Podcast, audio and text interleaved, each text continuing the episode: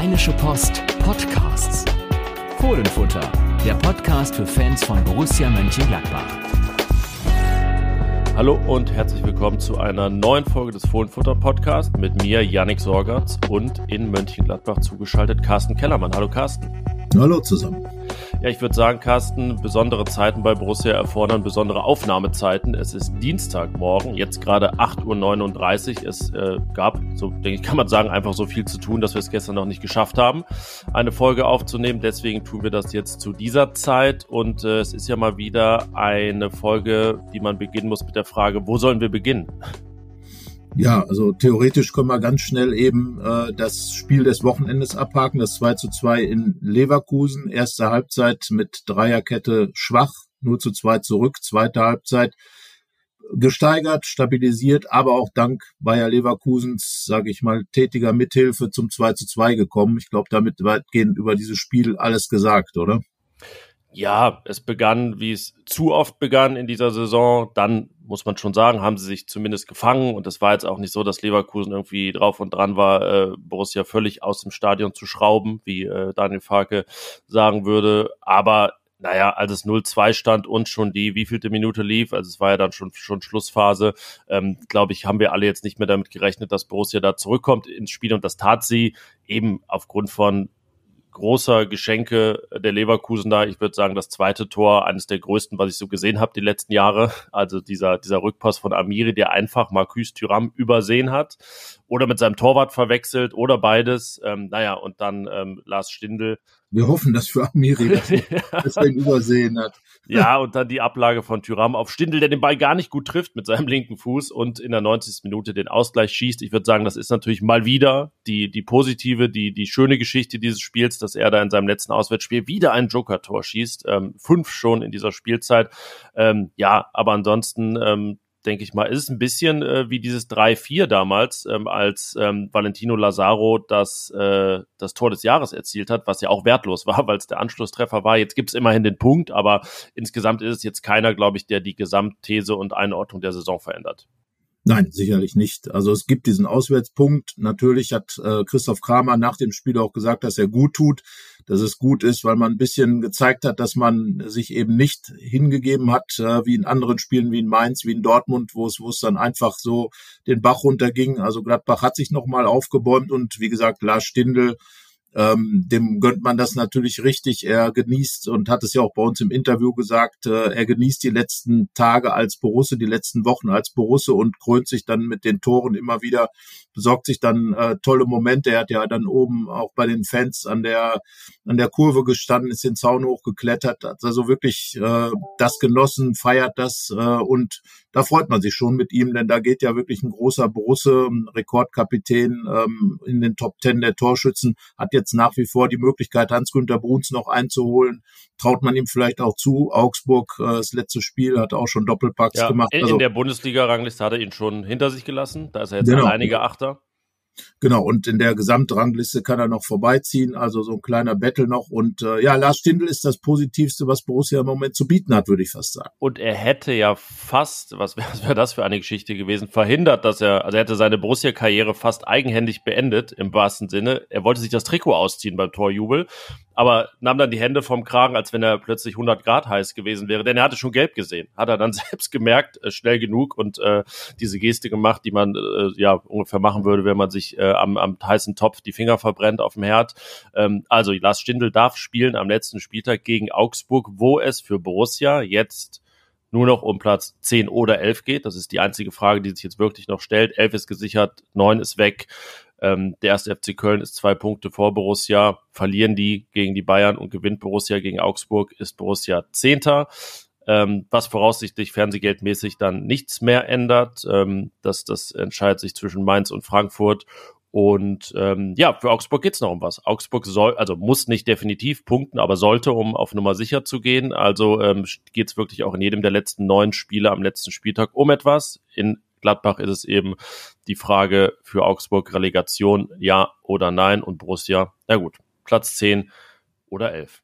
Ja gut, das Thema vor dem ersten FC Köln, du hast ja auch noch mal größer drüber geschrieben, ist glaube ich dann emotional auch noch mal eine Geschichte für viele Fans. Also es geht, es geht einfach um etwas. Es geht noch mal um drei Punkte. Es geht um einen guten Abschied für Lars Stindl. Ähm, Benzabaini und Tyram werden sich ebenfalls da verabschieden. Äh, vielleicht noch der ein oder andere.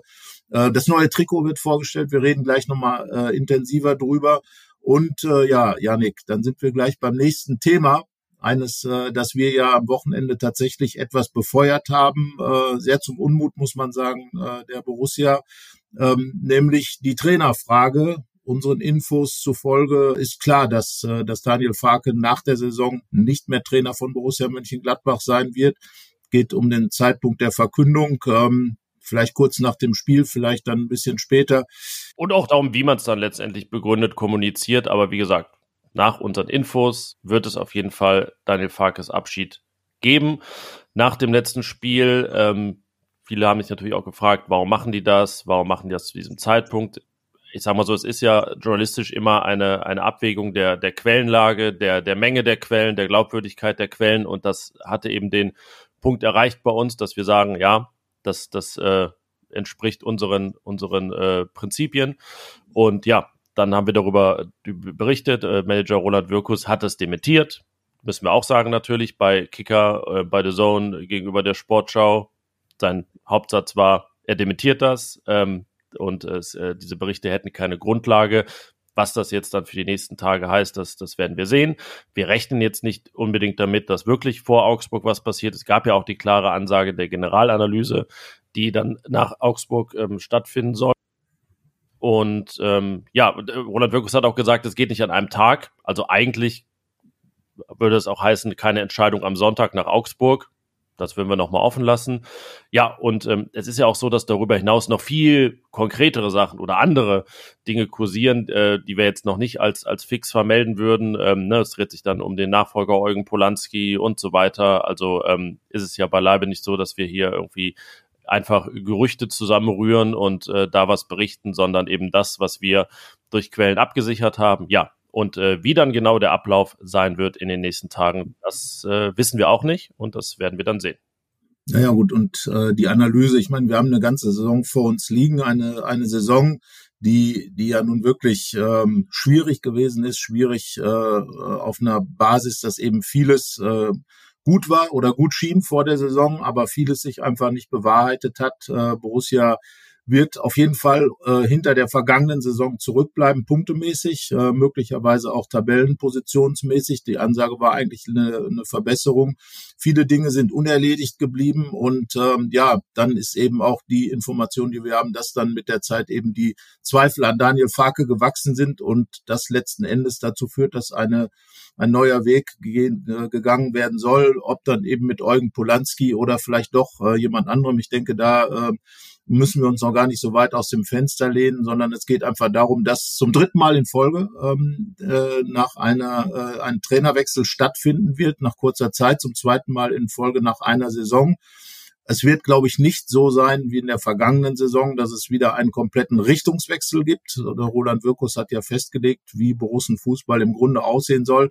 Es wird also ein Trainer kommen, der wie Daniel Farke dieser, äh, diesen Fußball repräsentiert. Und äh, ja, da bleibt dann abzuwarten, wie und wann es dann eben kommuniziert wird. Ähm, schade, Yannick, ist es sicherlich, dass diese Entwicklung wieder so gekommen ist. Aber ja, im Grunde steht Borussia genau da, wo sie vergangene Saison stand, vor einem letzten Spiel, ähm, bei dem man nicht so genau weiß, äh, wie dann irgendwie, wie es dann eben nach der Saison weitergehen wird. Ja, ich finde, sie steht sogar einen Tick schlechter da, was ich jetzt nicht an diesen zwei Punkten da, oder ähm, drei sind es ja gerade, nee, zwei, genau, Hütter, da waren es 42 vom letzten Spiel, jetzt sind 40, also man ist zwei da im Minus, äh, also daran würde ich das nicht primär festmachen, sondern man muss ja auch sagen, was die Gesamtentwicklung angeht und auch dieses, ja, doch sehr, sehr stete, diese stete Abfolge von Rückschlägen in dieser Saison. Bei Hütter war es ja ein bisschen so schwacher Start, sehr gute, stabile Phase bis in den späten Herbst, dann wirklich, ne, große Probleme, hinten raus äh, wieder stark, aber das, da gab es ja Serien, die gibt es die Saison gar nicht. Ne? Borussia maximal vier Spiele ungeschlagen geblieben, davon aber auch maximal zwei gewonnen, keine zwei in Folge. Also es gibt auch keine Abfolge fünf von fünf Spielen, von denen Borussia drei gewonnen hat. Also das ist schon auf gewisse Art und Weise stabil, kann man sagen, aber eben auf sehr, sehr mittelmäßigem Niveau, gerade dann in diesem Kalenderjahr. Und ähm, deswegen, du hast es gesagt, eigentlich liegt alles da, was man braucht, um die Gesamtlage zu beurteilen. Und wir nehmen eben ja auch an, dass äh, das erfolgt ist und äh, da jetzt wirklich nicht das Augsburg-Spiel noch irgendeinen Ausschlag geben wird. Ja, und man muss ja auch die Frage stellen, was bleibt dann eben übrig von dieser Saison? Von der Hütter-Saison ist immerhin, ähm, naja, mal abgesehen von, von den ganzen Unruhen im Hintergrund, die sich dann offenbart haben, ja, dieses Jahrhundertspiel gegen den FC Bayern übrig geblieben. Natürlich auch diese äh, unglaublichen Klatschen wie das 0 zu 6 gegen Freiburg in einer Halbzeit. Aber äh, diese Saison ist irgendwie so, ja, sehr, sehr nichtssagend. Das muss ich leider sagen. Ähm, hatte da doch äh, mehr erhofft, erwartet. Und da, da reden wir ja auch gar nicht über Tabellenplätze oder Europa oder äh, sogar die Champions League, sondern einfach da um die Ansage, die es gegeben hat, äh, dass man sich stabilisieren will, dass man deutlich die Gegentorzahl reduzieren will und dass man einfach auch eine Saison spielen will mit einem Fußball, der den Leuten Spaß macht. So, alle drei Sachen sehe ich als nicht erfüllt, denn äh, die Gegentorzahl äh, ja, liegt im ja. selben Rahmen. Äh, die, der Fußball war schwierig und äh, nicht sehr inspiriert, das muss ich leider auch sagen. Und äh, zum Dritten ähm, ist natürlich da, dass es tabellenmäßig dann möglicherweise noch weiter runtergeht, punktemäßig sowieso. Und ähm, ja, also insgesamt eine Saison, die sehr schwierig ist, wie wir es bereits zu Anfang gesagt haben, und eine, die das, was ich dann für mich persönlich äh, sagen muss, wenig Spaß gemacht hat. Das ist jetzt nicht der Faktor, nachdem man Borussia Mönchengladbach oder den Trainer bewertet. Aber, ja gut, aber Borussia Mönchengladbach sollte eigentlich schon äh, genau. Spaß machen. Ja, und der Anspruch war ja auch da. Also der Anspruch war da, dass man wieder einen klaren Fußball äh, absehen kann. Und da finde ich äh, einfach, der Auftrag ist nicht erfüllt. Aber Yannick, und das äh, fand ich gut, äh, was Christoph Kramer am Wochenende gesagt hat, da ist natürlich nicht nur Daniel Farke im Boot. Also es wäre sehr ungerecht, hier alles auf den Trainer abzuschieben und zu sagen, so, der hat es nicht auf die Reihe bekommen. Nein. Also ich glaube, ein ganz großer Teil und damit blickt man natürlich auch nochmal etwas anders auf die Geschichte mit Adi Hütter zurück ein großer Teil liegt auch an der Mannschaft, weil einfach überhaupt keine Bewegung in dieser Mannschaft drin ist, weil einfach die gleichen Abläufe da sind, auch jetzt in Leverkusen. Letztlich wird dann das System umgestellt und das ist eine gute Sache. Das ist wichtig für Farke, da einfach ein Zeichen zu setzen, flexibel zu sein was von vielen gefordert wurde, von uns ja unter anderem auch mal äh, auf eine Dreierkette umzustellen, trotz allem. Naja, und dann passieren wieder diese typischen Fehler. Äh, Itakura rennt unmotiviert raus, dann wird Gladbach überlaufen, äh, Marvin Friedrich kommt nicht mit, bei dem anderen Tor viel zu passiv. Also eigentlich diese individuellen Fehler. Und damit ist ja schon wieder mal in einem Spiel klar geworden, wo die Probleme dieser Saison liegen. Immer wieder andere, natürlich, aber in der Summe viel zu viele und es hat sich nichts verändert zur vergangenen Saison, außer glaube, dass man damals nochmal mit einem anderen, besseren Fastgefühl aus der Saison rausgegangen ist. Ja, und es war, finde ich, ja auch eine, die dann äh, sehr überstrahlt, überschattet wurde von, von Max Eberls Rück, Rückzug. Es war ja auch noch äh, sehr lange eine Corona-Saison. Das ist jetzt die erste, wo gar keine Rolle, äh, gar keine Rolle mehr gespielt hat. Und ähm, ja, aber wir haben ja trotzdem auch aufgezeigt, das ist die Überschrift unserer Analyse heute Morgen, ein Trainerwechsel löst bei Borussia nicht alle Probleme viele andere werden bleiben und auch da muss man sich äh, Gedanken machen. Die Mannschaft ist ein Teil davon, ob man da eben nicht dann doch etwas konsequentere Schlüsse zieht, als man das sonst getan hat aus, aus den gezeigten Leistungen und da auch vor, vor großen Namen nicht halt macht. Äh, Christoph Kramer wird Borussia bleiben. In dem Fall fand ich es nur auch ein bisschen interessant, weil ja, also, dass er die Mannschaft so in die Pflicht nahm und sagt, Trainerwechsel ist nicht immer die Lösung. Man weiß ja schon, dass er jetzt mit Adi Hütter nicht wirklich gut auskam und äh, ja, es, es da schon eine Art, ja, man kann denke ich sagen, Zerwürfnis zwischen beiden gab. Also ja, es äh, wechselt dann auch immer, glaube ich, äh, welcher Spieler mit welchem Trainer besser auskommt. Äh, Kramer ist jetzt sicherlich nicht die Fraktion, die dann, die dann so ein Problem mit Daniel Farke hat. Ähm, ja, aber unterm Strich wird eben das stehen, was wir besprochen haben. Und äh, ja, dann ist es äh, der erste Trainerwechsel-Hattrick im Sommer. Also es gab schon viele verschiedene Trainer, die dann äh, den Sommer nacheinander geleitet haben, aber die haben dann immer in der Saison angefangen. Und man muss natürlich auch sagen, die jetzige Saison wäre 2002, 2003, 2004, 2005 eine, eine gewesen, die bejubelt worden wäre. Aber das kann ja nicht der Maßstab sein. Dann hätten wir ja auch den Champions League Einzug unter Marco Rose nicht feiern dürfen, weil Borussia in den 70ern ja fünfmal Meister geworden ist. Also ähm, deswegen, man muss schon alles in seiner Zeit sehen und in der ist es eben ein weiterer Rückschritt, kein Absturz gegenüber der Vorsaison, aber eben auch keine Trendwende. Und die sollte ja eingeleitet werden, wenn auch nur latent. Und das ist eben nicht erfolgt. Ja, ich glaube, was du gerade gesagt hast, da will ich dann tatsächlich auch nochmal drauf verweisen. Also es ist ja kein Komplettabsturz äh, aller Systeme, wie es man bei anderen Clubs gesehen hat, Bremen, Schalke zum Beispiel, früher beim HSV. Also Gladbach ist dann, ähm, äh, Stefan Schippers, der Geschäftsführer, hat es ja Rückfallebene genannt, äh, eben in diesem tristen Mittelfeld angekommen, äh, für den Moment Rückfallebene. Aber es muss jetzt definitiv sollte es ja nicht weiter runtergehen. Wir haben das ja auch äh, öfter schon thematisiert, dass das auch die Ansage von Stefan Schippers war, dass man schon wieder in Richtung dieser Einstelligkeit schauen sollte. Das war auch das Ziel dieser Saison. Und ähm, ja, es geht jetzt wirklich darum zu überlegen, wie kann man einfach hier wieder dieses Feuer entfachen. Ich glaube, nach dem Köln-Derby hatte ich geschrieben, äh, Borussia, wo ist das Feuer? Und genau das hat, glaube ich, in dieser Saison über die ganze Zeit gefehlt, gepaart natürlich mit dieser ähm, ja, wir nennen es immer Janusköpfigkeit der Mannschaft, die eben heute so, morgen so, du gewinnst gegen, gegen die Bayern, verlierst dann 0-4 in Mainz, äh, ähm, immer wieder hin und her, innerhalb von Spielen ja teilweise auch. Du machst eine erste super halbe Stunde in Berlin. Also nicht so teilweise und eigentlich immer, ne? Irgendwie. Ja, ja, genau.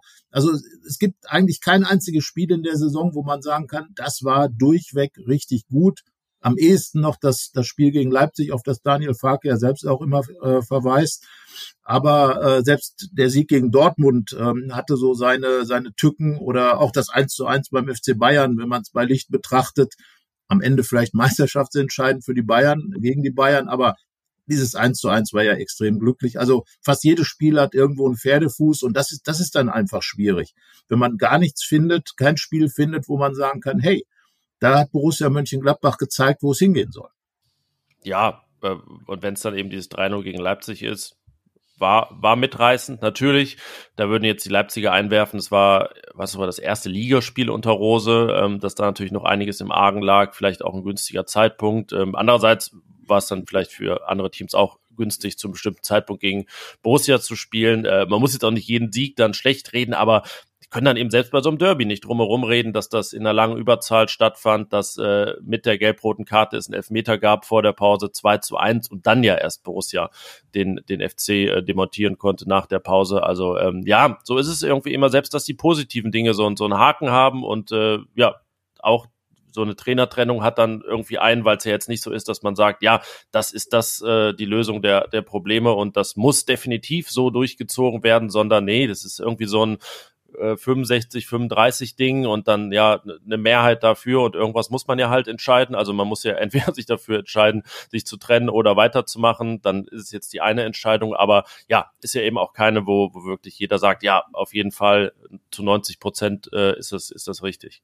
Ja, zumal, ähm, ja, es ist eine Frage der Überzeugung. Wie überzeugt ist Borussia Mönchengladbach davon, dass jetzt in der nächsten Saison mit Daniel Farke wirklich die äh, Dinge in die richtige Richtung laufen? Und natürlich, das, das äh, hat ja nun Roland Wirkus auch schon öfter angedeutet auf Pressekonferenzen und, und in diversen, an diversen Stellen, dass natürlich auch die, die, äh, ja, die Stimmung natürlich keine entscheidende, aber doch auch eine Rolle spielt in der Bewertung. Und da ist man, glaube ich, wirklich fast ein bisschen hinter dem, was letzte Saison war. Also ähm, als Adi Hütter dann seinen Rücktritt erklärt hat, war man ja schon noch an der Stelle etwas überrascht.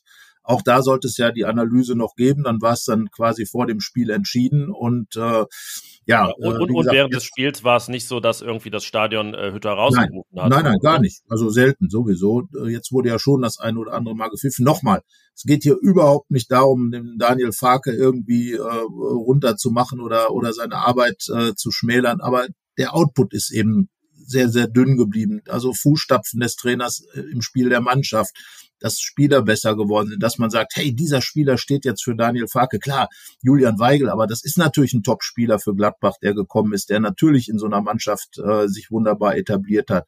Ähm, äh, Omlin der Torwart, aber das ist der Torwart und äh, ne, der der arbeitet beziehungsweise das war einfach ein guter guter Transfer, äh, da so einen Typen zu holen. Ähm, aber insgesamt fehlt mir dann ganz einfach so der Anpack zu sagen, hey, da ist jetzt der und der Spieler, da ist jetzt das und das Spiel, da ist jetzt, da ist einfach der klare Weg zu sehen, es geht weiter und ähm, ja, natürlich neue, neuer Trainer, neue Zäsur, wieder ein Neuanfang. Ähm, und das ist natürlich das andere Problem. Wir haben es in unserem Text dann ja auch geschrieben.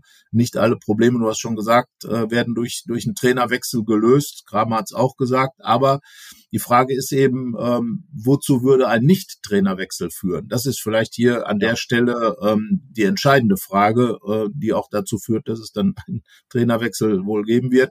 Ja, das ist einfach die Situation eine völlig offene Geschichte und da ist dann einfach die Frage, wie groß ist das Vertrauen noch? Ja, genau. Und es erinnert mich ein bisschen an 2016, als Borussia die Champions League erreichte oder vielmehr die Playoffs und äh, es ja auch die Thematik gab, ob André Schubert weitermachen darf. Und da rückblickend wissen wir ja, ähm, dass Max Eberl damals eigentlich schon äh, der Überzeugung war, dass das nicht langfristig passt. Ähm, ja, Schubert äh, war ja das irgendwie so zugefallen, dieses Chef, Chef, dieser Cheftrainerposten nach seiner Wahnsinnsserie als Interimstrainer. Und äh, ja, es hielt dann auch nur noch wenige Monate in der nächsten Saison. Ähm, das ist jetzt sicherlich nicht der Maßstab für diese Entscheidung, aber so eine Erinnerung, ja, dass man vielleicht dann auch ähm, etwas mehr in die Zukunft denken muss, jetzt nicht nur irgendwie an die nächste Hinrunde und so weiter, sondern man wird ja auch eine Mannschaft äh, sehr, sehr umbrechen, nennt man das so, wenn es einen Umbruch gibt und äh, das dann mit einem Trainer zu tun, an den man nicht zu 100 Prozent glaubt, ähm, das halte ich für sehr, sehr schwierig. Diese 100 Prozent, wo du es gerade gesagt hast, das ist für mich wirklich das Entscheidende. Also da sollte jetzt auch wirklich, und wenn es um fünf oder, oder sieben oder zehn Prozent geht, also es, es wird ja, du hast ja schon gesagt, ist, ist ja jetzt nicht so, dass man jetzt sagt, äh, 99 Prozent äh, passt nicht. Aber ich glaube, dass gerade diese wenigen Prozent, die fehlen wahrscheinlich, ähm, einfach die Entscheidung äh, sind, äh, zu sagen, boah, ob das jetzt wirklich in die richtige Richtung geht, plus dann eben die Tatsache, dass, dass äh, wahrscheinlich jeder Punktverlust in der, zu Beginn der neuen Saison sofort wieder Unruhe stiften würde und, und dass einfach dieses Fahrwasser sehr, sehr unruhig sein würde vom Beginn an. Und das dann mit einer Mannschaft, die sich noch finden muss, Erste, erste äh, Flöcke sind ja eingeschlagen mit Weigel und Omlin, die da möglicherweise auch wirklich Stützpfeiler werden können oder schon sind.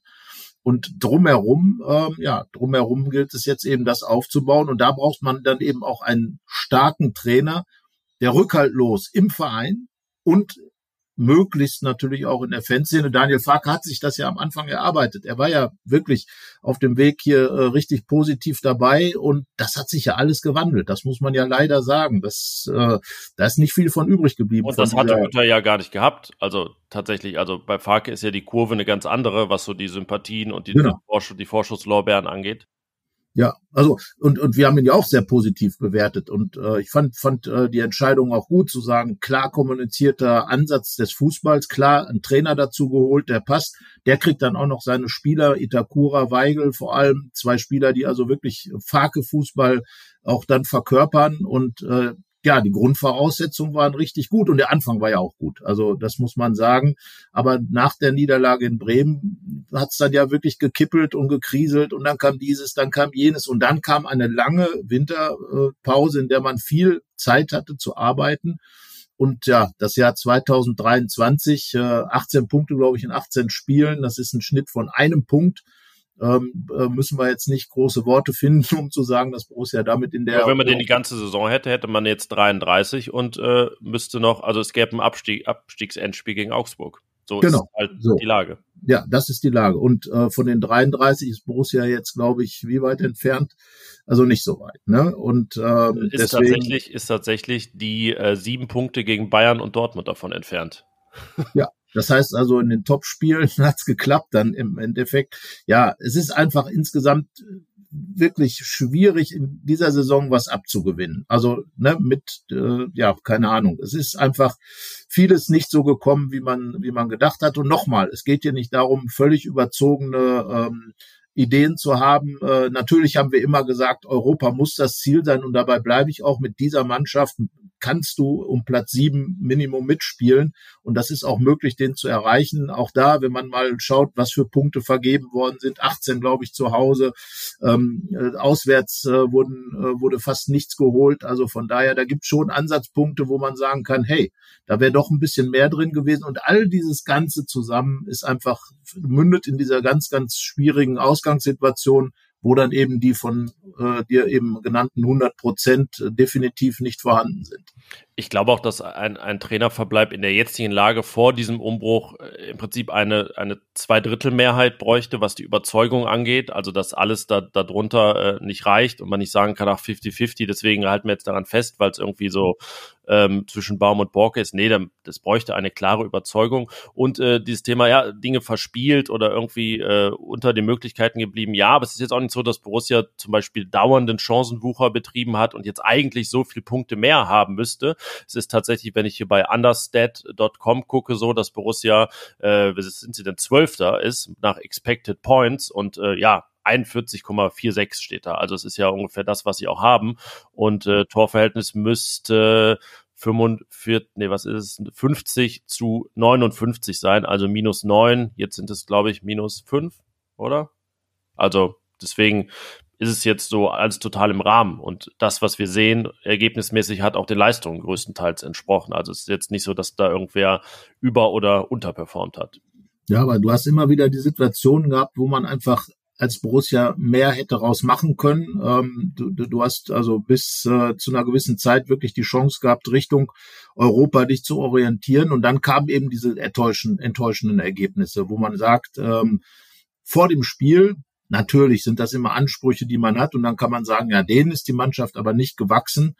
Ja, ich weiß es nicht. Also wenn man die, die, die Spieler sieht, die da sind, natürlich sind sie alle nicht mehr auf ihrem höchsten Leistungsniveau, aber auch da ist es natürlich die Sache des Trainers, das rauszukitzeln. Und ich glaube, ein bisschen mehr wäre sicherlich drin gewesen, um vor allem einfach, um diese Zufriedenheitssituation darzustellen, die eben da war. Ich glaube, wenn du am Ende Neunter wirst und ähm, trotzdem einigen Rückstand auf die äh, Europaränge hast, also zum Beispiel einen guten Endspurt, wir hatten ja getippt, ich hatte den Gladbachern einiges zugetraut. Voraussetzungen waren für mich da einfach äh, emotional tolle Spiele gegen Köln und Union Berlin die da nicht stattgefunden haben. Null Tore gegen beide Gegner. Äh, in Köln wirklich eine sehr, sehr blutleere Leistung. Kramer hat das auch zugegeben, dass die Mannschaft immer wieder äh, blutleer aufgetreten ist und er das nachvollziehen kann, wenn er auf 223 guckt, dass, ähm, dass da auch Mentalitätsfragen gestellt werden. Also wenn das Christoph Kramer zugibt, der ja gerade bei dem Thema immer äh, fast schon aus der Hose fliegt vor Ärger, äh, das zugibt, dann, dann ist da wohl einiges dran. Also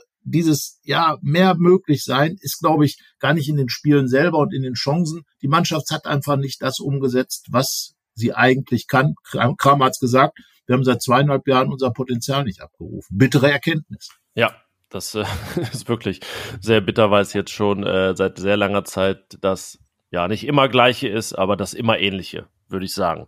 Ähm, wir haben das Trikot. Es äh, ist gestern nicht erschienen. Ja, doch, es ist uns erschienen, es ist sozusagen. Uns erschienen.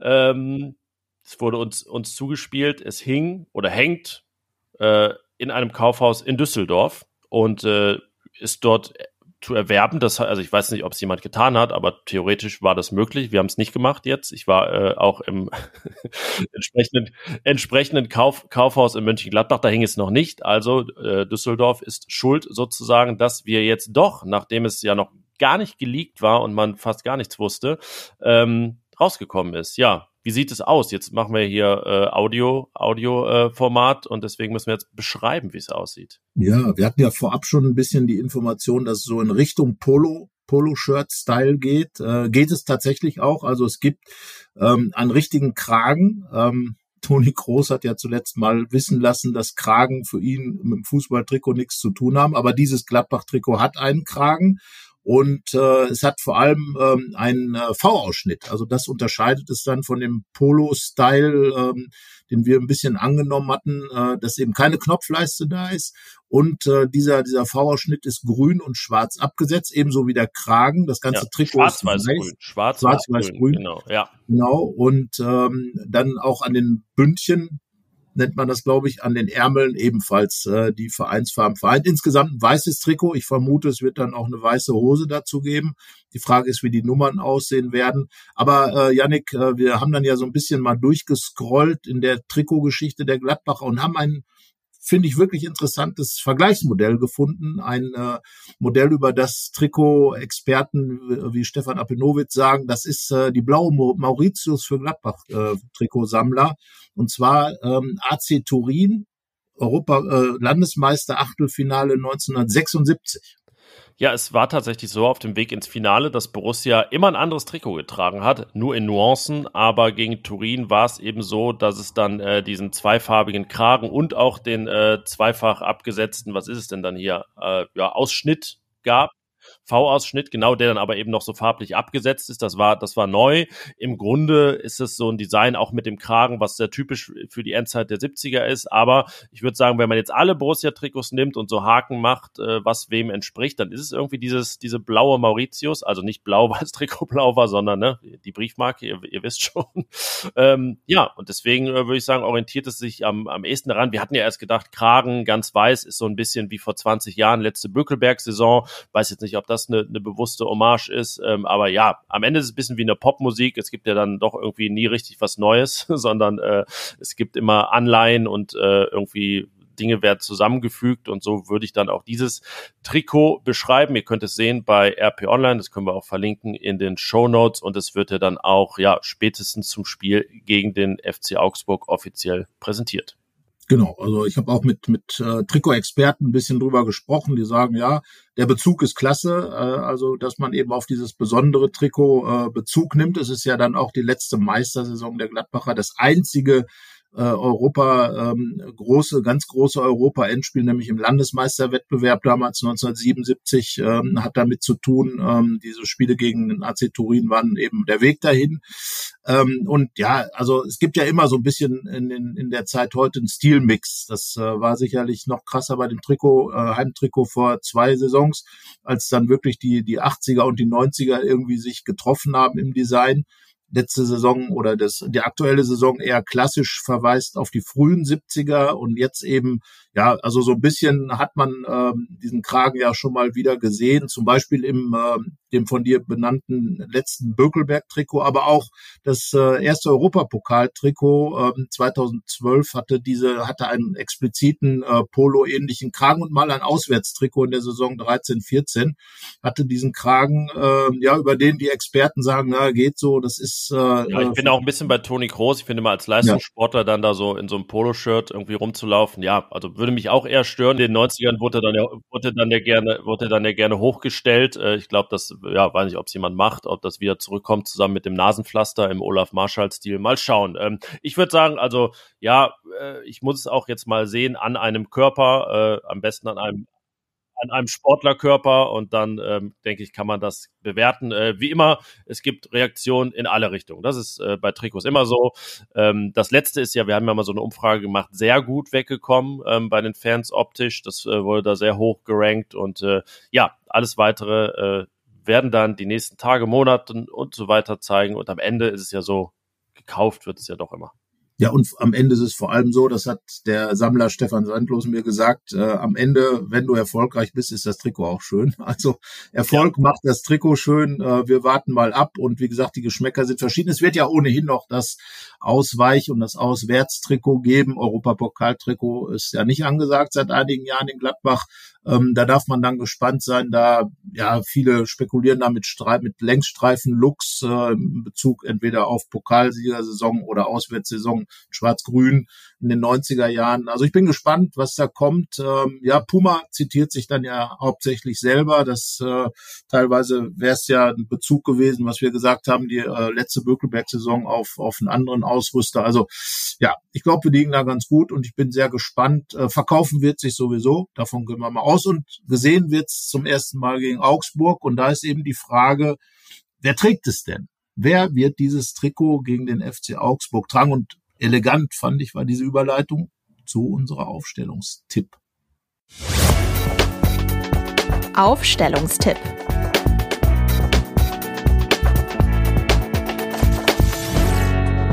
Ich kann dir sagen, wer es nicht tragen wird. Der Torwart.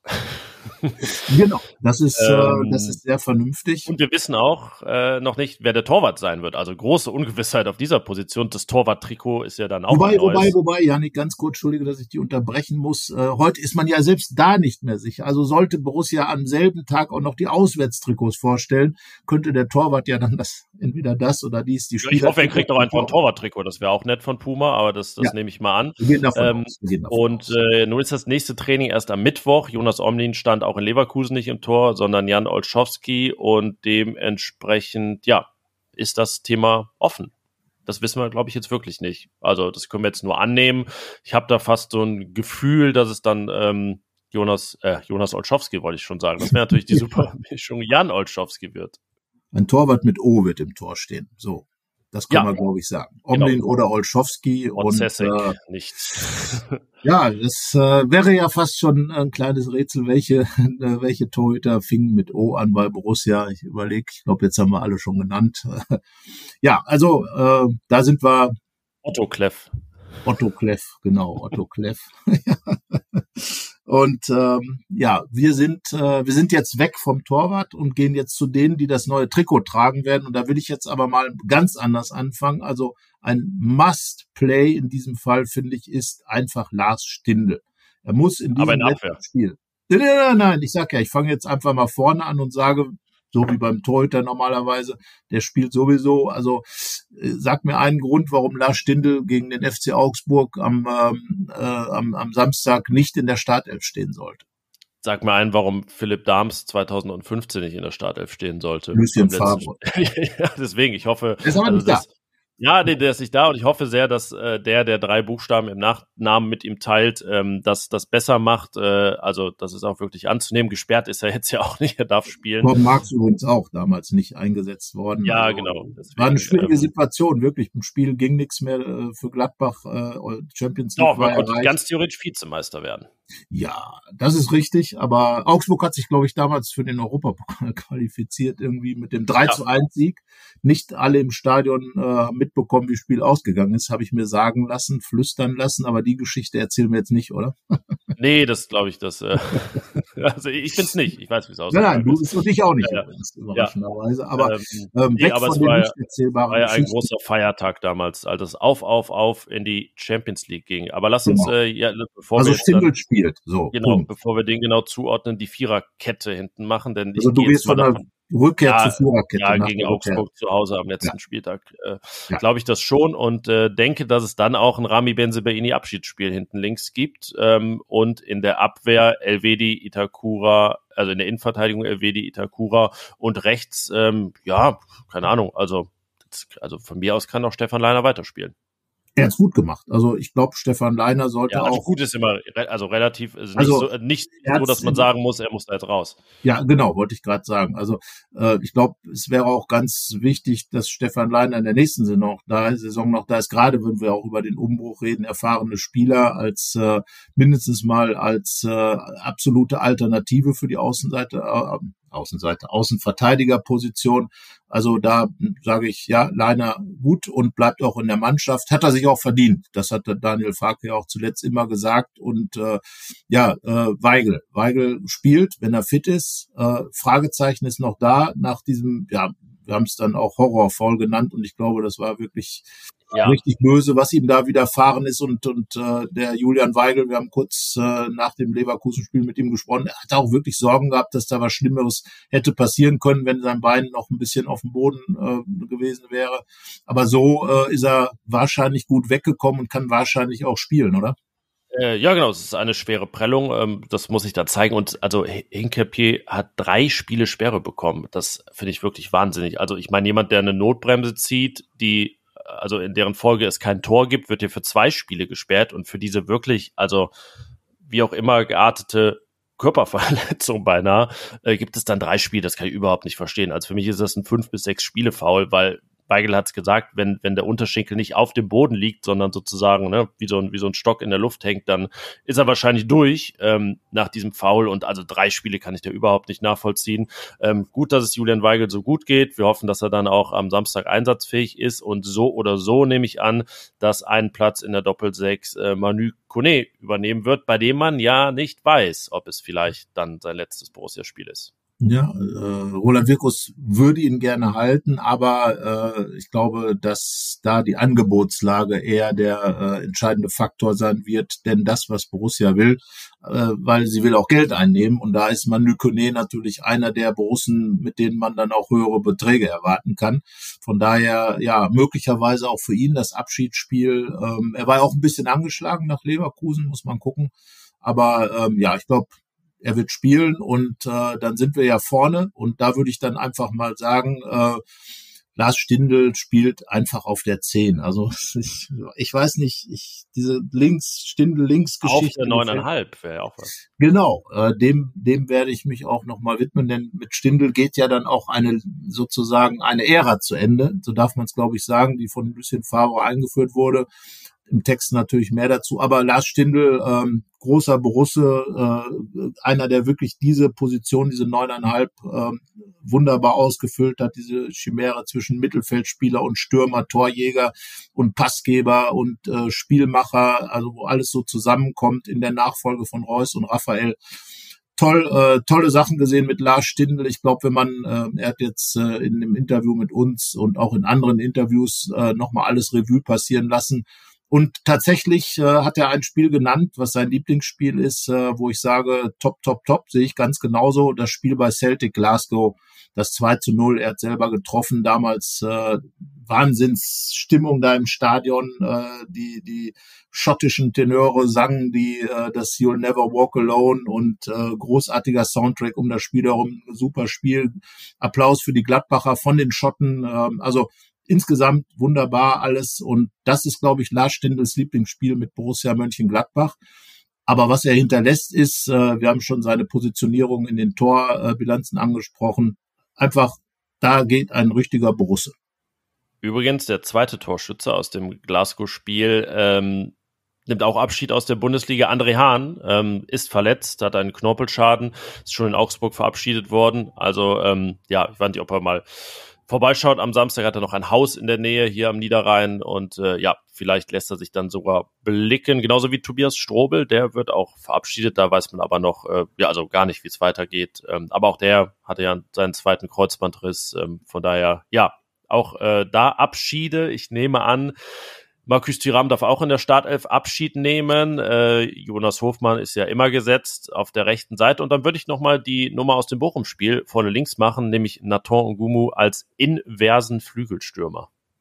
Ach, großartig, diese Worte, die der Fußball geboren hat in den vergangenen Jahren. Inverser Flügelspieler hört sich an wie eine Operation am nicht offenen Herzen ungefähr. Aber äh, ja, Ngumu hat ja tatsächlich äh, sich so ein bisschen positioniert in den letzten Jahren. Ich würde ja, jetzt sage ich es einfach, ich würde tatsächlich Alassane Player dort spielen lassen. Er hat ja damals gegen Augsburg sogar sein erstes Bundesligator erzielt, äh, per Kopf. Player. Und äh, als er da kam in der in der Saison 2018 und ähm, ja, ich glaube, ein Gumus Zeit äh, sollte dann auf nächste Saison verschoben werden, Player spielen lassen und dann eben diese Reihe da mit Player Stindel Hofmann gefällt mir und dann ja Tyram, ja, ich könnte mir vorstellen, dass er sich mit einem Tor verabschiedet und äh, das wäre dann ja auch ein guter Abschied. Äh, bei ihm ist ja offen, wo er hingeht. Äh, Benzebaini, äh, ja, BVB oder vielleicht doch AS Roma, muss man sehen. Äh, Tyram, vielleicht Inter Mailand. Mal sehen, was dann am Ende kommt. Aber zwei Spieler, die in den letzten äh, vier Jahren doch hier den Borussenfußball mit ein bisschen mitgeprägt haben mit ihrer Qualität, auch natürlich ihre, äh, sage ich jetzt mal, ihre Malessen hatten. Und ähm, ja, einerseits schade, dass sie gehen, andererseits ist das eben der Weg des Spiels. Beide in der Startelf und Tyram, sagen wir, äh, ich sag, Gladbach gewinnt äh, 3 zu 1 und Stindl und Tyram treffen. Äh, ich sag, Lars Stindl trifft, aber Borussia verliert 1 zu 2. Das würde ja auch zur Saison passen. Also unsere Tipps zeigen, dass man Borussia alles zutraut in dieser Saison. Ja, ich glaube, wahrscheinlich haben wir selten dann irgendwie so unterschiedlich und in die eine andere Richtung oder dann unentschieden. Aber ja, vielleicht, äh, weiß nicht, ob wir so treue Hörer haben, die alle unsere Tipps auswerten. Ähm, da wäre ich mal gespannt, wie das, wie das, wie das ausgefallen ist in dieser Saison. Ja, in dem Sinne nähern wir uns der 45-Minuten-Marke und ich würde sagen, damit, ähm, ich glaube, wir haben übrigens letztens unsere 300. Folge verpasst, aber ähm, das, das Jubiläum holen wir irgendwann nach. Ja, das liegt, glaube ich, schon einiges zurück. Also, ja, ich meine es ja. äh, tatsächlich. Ich glaube, es ist heute die 301. Aber auch das äh, ja, reichen wir dann nach und äh, feiern zu gegebener Zeit. Und ja, nächste Woche gibt es dann erstmal, äh, ich will jetzt noch keinen genauen Tag versprechen, je nach Situation. Vielleicht gibt es nächste Woche auch mal so anderthalb Folgen. Mal schauen, wie die Lage ist. Aber es gibt auf jeden Fall nächste Woche eine Folge nach dem letzten Spiel. Und äh, in dem Sinne würde ich sagen, beenden wir die Folge vor dem vorletzten, äh, vor dem letzten, so, nach dem vorletzten, vor dem letzten. Ja, aber zum letzten Mal mit dem Hinweis auf das sportverbundene Vergnügen, denn die Saison wird ja danach beendet sein und danach reden wir nur noch über die, Neu die Neuaufstellung von Borussia Mönchengladbach und äh, da wird das sportverbundene Vergnügen erstmal, weil nicht gespielt wird, keine Rolle spielen. So ist es. Habt eine schöne Woche. Bis dann. Ciao. Mehr bei uns im Netz www.rp-online.de